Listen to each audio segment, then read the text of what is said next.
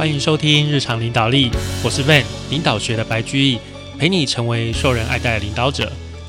各位听众，大家好啊！最近 Van 呃也是被传染的感感冒。啊，觉得身体有点不舒服，但是好家在那个去看的医生很快就好了。希望大家也注意一下身体哦。虽然现在呃口罩的这个解禁已经打开了，大家都可以不用戴口罩了，可是有的时候真的啊，自己的身体还是要小心呐。哦，一个感冒一个生病，但生病多少都是呃。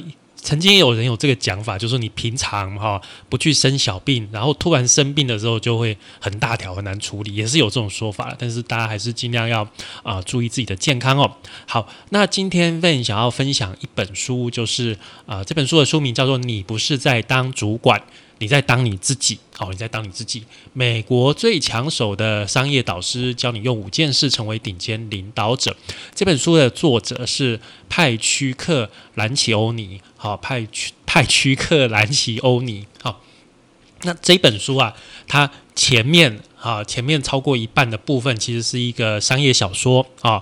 这个商业小说的内容啊，我就大概讲一下，它就是有呃，简单的讲，它里面有一个。比较好的执行长里面有一个比较不好的执行长啊，然后你看一下比较不好的执行长跟好的执行长到到底差在哪里？怎么样的 CEO 会比较好？好，这个是前面小说的部分，那这个部分我就不详细的去跟各位讨论。我是想要跟各位直接讨论后面的结论，就是说作者写的这些小说，那他想要表达的是哪些观点？好，他认为啊一个。好的，说执行长其实就是一个企业的领导人嘛，哈。那一个好的领导人跟一个不好的领导人差距啊，差距到底在哪里？那作者认为哈，首先最重要的是你成为领导者的动机啊，你的动机是什么？那他认为说，那一般啊，成为领导者的动机有两种啊，有两种。第一种是说，诶，这种人希望能够替其他人服务啊，尽可能的为他们所领导的人带来福利。那他们也了解说，为了达到这个目标哦，那过程中那没有办法了，无可避免，总是会有一些辛苦不舒服的事情，然后要牺牲。但是服务他人，这应该是领导者啊唯一正当的动机。好，这第一种。第二种动机是。这个是很常见啊，但是其实不太好。就是这些人希望因为成为领导者而获得奖赏，他们把领导地位当做哇，我们辛苦工作多年的一个奖赏。领导地位所能带来的关注啊、身份啊、权利啊、金钱啊，这些才是他们所去追求的。所以你可以了解说，作者把成为领导者的动机分为两类。第一类啊，是以责任为中心的领导；那第二类就是以奖赏为中心的领导。这两类人哦，当上领导人都是领导人，但是他们的动机、他们的诱因是不太一样。一个是责任啊，一个是奖赏。那这个动机会怎么样去影响人呢？啊，那我们以这个。这个美式足球队的年轻人有一个年轻人进到哈美国全全全国的这个啊足球联盟哈，他有可能会觉得说啊，我终于办到了，经过我这么多年的努力，我现在被大家所认可。然后也得到了奖赏，我的生命变得更愉快，也更有乐趣啊，好爽啊！而且不用担心钱的问题啊，我已经等不住要庆祝一下了，赶快去找一间房子啊，买一辆名车啊，听起来对不对？感觉很爽，对不对？这个是怎么样？以奖赏为中心的。好，这种心态。那另外一些人，当然啦，他们也是会心存感激，然后也有一些成就感。但是他们的想法可能是说：，诶，我已经等不及要拿到啊这个战术的图解，同时啊，开始为下一个比赛、下一个球季的比赛做好准备。我不希望到明年这个时候，教练跟队友会后悔选了我。我希望赶快能够找到一个住的地方，然后赶快进行训练，来继续持续的改进。所以。就是这两类的选手啊，他们的才能、他们的技巧都很好，所以才有办法进到这个啊足球联盟。但是这个小小的差别啊，就是他们的动机以责任为中心，跟以奖赏为中心，往往会让他们的结果造成非常大的分别。好，以责任为中心的选手，通常最后的成就会超出自己的期望。那以奖赏为中心的选手啊，常常却没有办法实现他们所希望达到的境界。再举一个例子，在台湾，我们常常选举啊，你可以想象，有一位候选人，他把选上当做是他的终点；那有另外一位候选人，把选上当做是他的起点。请问，你觉得哪一位候选人？真的选上之后，真的会为民服务，这个应该不用想啊，这个应该很清楚吧？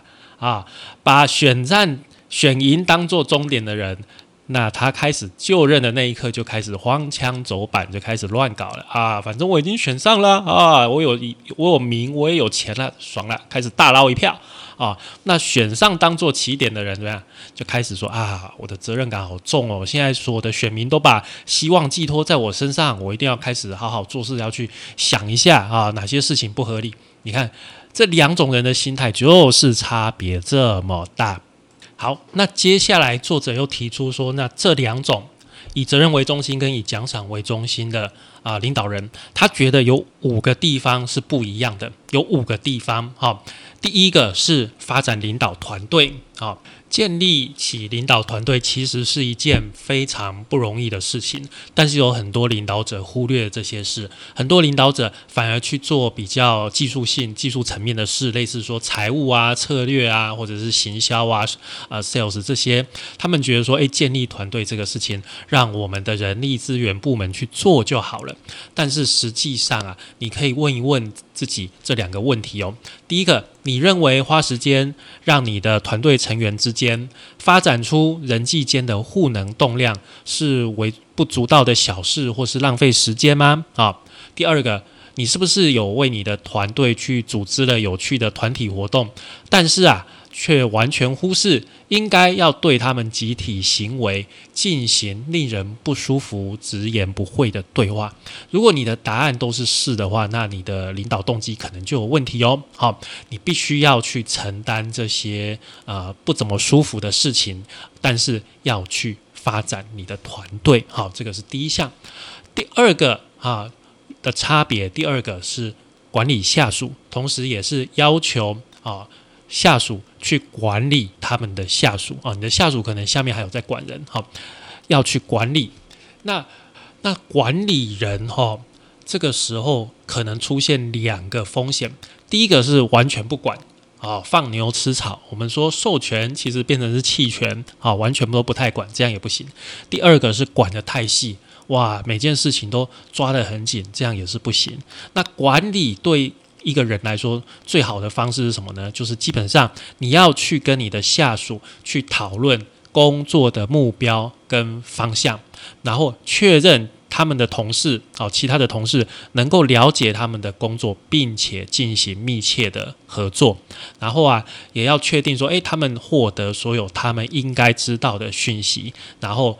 能够早一点去找出潜在的问题或者是障碍，这个是啊，帮助下属去管理下属。还有另外一个部分就是说，诶，管理下属之外，我们还要确保我们的下属如果下面还有在带人的话，诶，我们的下属也要好好的去管理他下面的人呢。就是说啊，假如你是二阶以上的领导者的话，你也要确保说，诶，你的下属是有在进行管理的啊，这个是非常重要的。那有一些啊比较失能的主管会说：“诶，我雇佣的都是有经验的主管呐，我相信他们，所以他们应该不用我来管理吧？”啊，这其实是在合理的合理化他自己在管理上面的不作为，就是不干事了。这种说法其实。并不好哦，因为我们在管理哦，其实就是要让组织里面每个人的步调跟态度是一致的，然后方便大家互相去合作、互相去整合，同时也要确保说，哎，这小问题能够去及时的获得解决，不要去变成大问题。好，那一样我们也可以问自己几个问题来想想看，这个在管理的方面是不是啊自己的管理方面出了问题哦？第一个，你认为？为你的下属提供个人的指引或者是教导啊，这是一个有失身份、不要花时间去做的事情吗？啊，第二个，你是不是觉得你应该信任下属，相信他们会管好自己？第三个，你是不是会用不希望管的太多，然后来合理化自己根本不知道他们在做什么？啊，如果你这三个答案都是 yes 的话，那就要检讨一下你自己喽。啊，好，第三个啊，差别是直言不讳啊，直言不讳，直言不讳是管理团队跟下属的一部分，但是更重要的是啊，好。这个情况就是，其实很容易让双方都感觉到不舒服，所以很多领导者都会倾向去规避啊，去逃避这样子的一个谈话，困难的谈话，让人不舒服的谈话，就是领导者要做的事情哦。举个例子来说，如果你是主管，看到你的下属在会议上在那边划手机、看手机，那对其或者是对其他的同仁的态度很粗鲁，这样的话，其实你就要介入了，就要很直白的去纠正他们，而且你的态度是怎样？不卑不亢啊！你不是用很消极那去攻击，就是说，哎，冷嘲热讽这样子的一个方式，那也不是说哦高高在上，你是很认真的去看待这一件事情，让对方知道啊，我们这个组织里面这个行为是很不合适的。那当然，有些人会选择离开，但是啊。你好过让他们这样一直下去。你若平常都不愿意做这些事情的话，那最后你只会遇到离职的面谈。那你也可以问自己两个问题哦。第一个就是比较相怨啦，就是如果你遇到一个啊行为不不恰当的人，哦，你跟他共处的话，你是不是宁愿说，诶，我自己想办法学着怎么样跟他相处吧？啊，也不愿意去跟他啊去。进行比较困难哈，或者是尴尬，或者是情绪化的讨论哈。第二个哈，你是不是宁愿自己让自己因为下属的行为问题在那边生气，也不愿意直接跟他们就他们的行为进行讨论、进行沟通？一样哦。如果你的答案都是对的话，那你就要再想一下你自己的领导动机喽。好，第四个部分呢，就是。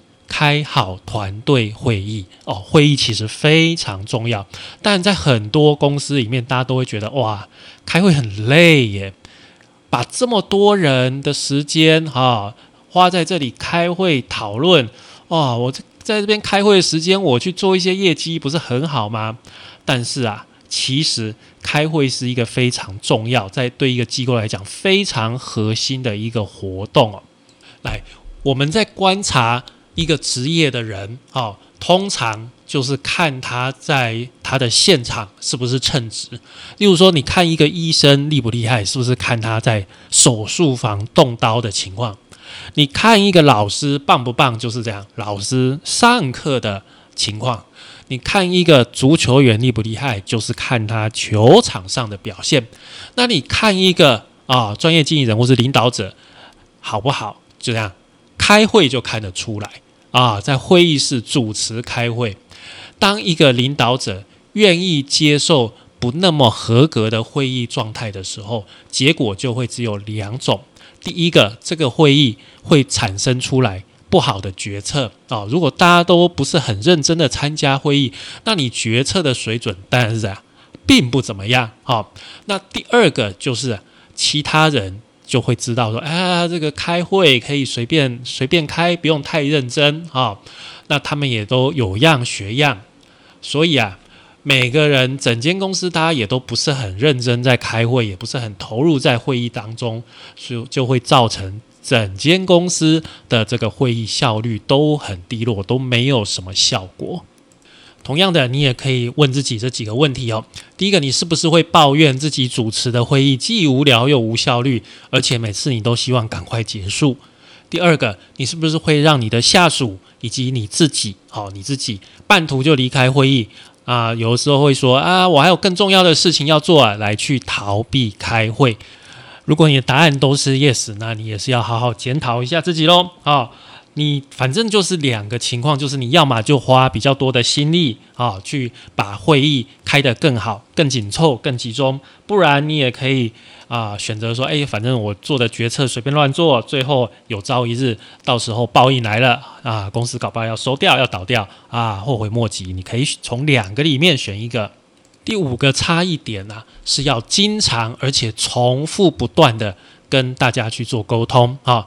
大多数的执行长、领导者都会跟手下的人沟通，不过一般哦都沟通的不太够啊。呃，这个作者曾经做过一项研究啊，那他这个结果啊指出，就是对一般的职员来说，好，对一般工作的人来说，一个讯息要听七遍。七遍哦，他才会觉得哦，传达讯息的主管是认真的哦。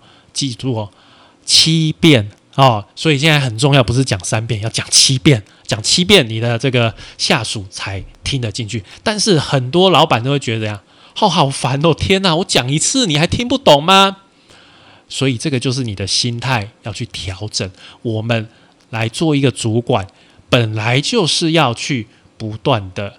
啊，重复不断的沟通，当然啦，很多人领导者还是觉得说，哎，这个，我觉得我讲一次你就要懂了哈。但是啊，说真的啊，大部分的讯息，假如你都只讲一次，我们下面的人实在也分不出来，你觉得哪些重要，哪些不重要，因为你都讲，我全部都听，但是。我不知道你哪些是讲废话，哪一些是超级认真的啊？对不对？因为你都只讲一次嘛，你有的东西讲两次、讲三次，我就知道你对这个事情比较认真、比较看重。这个是应该也是很合理的吧？那在这边有一个小故事哦，就是拯救福特的这个亚兰穆拉里。好，他在刚接任福特执行长的时候，他就提出了一个简单又有效果的一个复苏的计划。那《华尔街日报》的记者当时就邀请他啊来做一个采访，那他就把这个计划给对方说：“啊，我就是照这个计划要来改造福特的哦。”那过了一年之后，《华尔街日报》又再度要求说：“哎，我们再来做一个追踪报道。”那这个时候啊，亚兰又把当年的那个计划啊又拿了出来。那记者就说：“啊，这个哦，这个计划在古尼啊，万一给宝贵啊，刚有新呢。”好，啊，亚兰就跟他讲说：“嗯，我们就只有这个计划。好，呃，他的工作是让公司专注于去实践、去执行那个计划，而不是每个月都换一个新的计划。所以你看，不断的提醒大家，我们就是要做这件事情，这也是啊，领导人一个非常重要的工作。”好，那你再问一下自己这两个问题：你是不是讨厌自己必须不断的重复，同时经常抱怨下属根本就不注意听呢？啊，第二个，你是不是总是会找一些新的讯息跟想法来传达，只因为你厌烦了重复说同样的事呢？如果你的答案都是是的话，你要再想一下，你的动机可能不太对哦。啊，那我们再小结一下：建立团队啊，管理下属。直言不讳，主持会议，以及经常重复的去传达讯息，这是五个啊啊好的领导者会做的事情。那最后作者的结论啊，告诉我们说，其实领导是一种既困难又能带来快乐的无私的责任。哦，那在这种情况下，公司的营运会更成功，然后下面的人其实也会更投入，成就感也会更高，对社会也好。也许以后大家都不需要再使用“仆人式领导”这个这个词汇了，因为啊，其实人人都应该明白，唯一而且应该存在的一个领导模式就是这个仆人式的领导，而且大家应该都去这么去做。好，以上就是我们这一集节目的全部内容喽。哦，那各位假如对这本书有兴趣，你可以上网查一下。这本书是啊，我看一下，方言出版集团所出版的，乐金文化所出版的啊。你不是在当主管，你在当你自己。那这本书其实蛮薄的啊，蛮薄的。呃，不到两百页，而且它前面是一个小说式的故事，所以真的是还啊蛮容易，真的很易懂啊。然后它的内容也是很精炼，所以大家啊推荐大家可以去买这本书哦。好，感谢您的收听与追踪，请帮我们在 Apple Podcast 评分与留言，也欢迎追踪我们的 FB 粉丝团日常空格领导力，以及 IG 我们的 IG 账号是 Leadership C Podcast 日常领导力。我们下次再会喽，拜拜。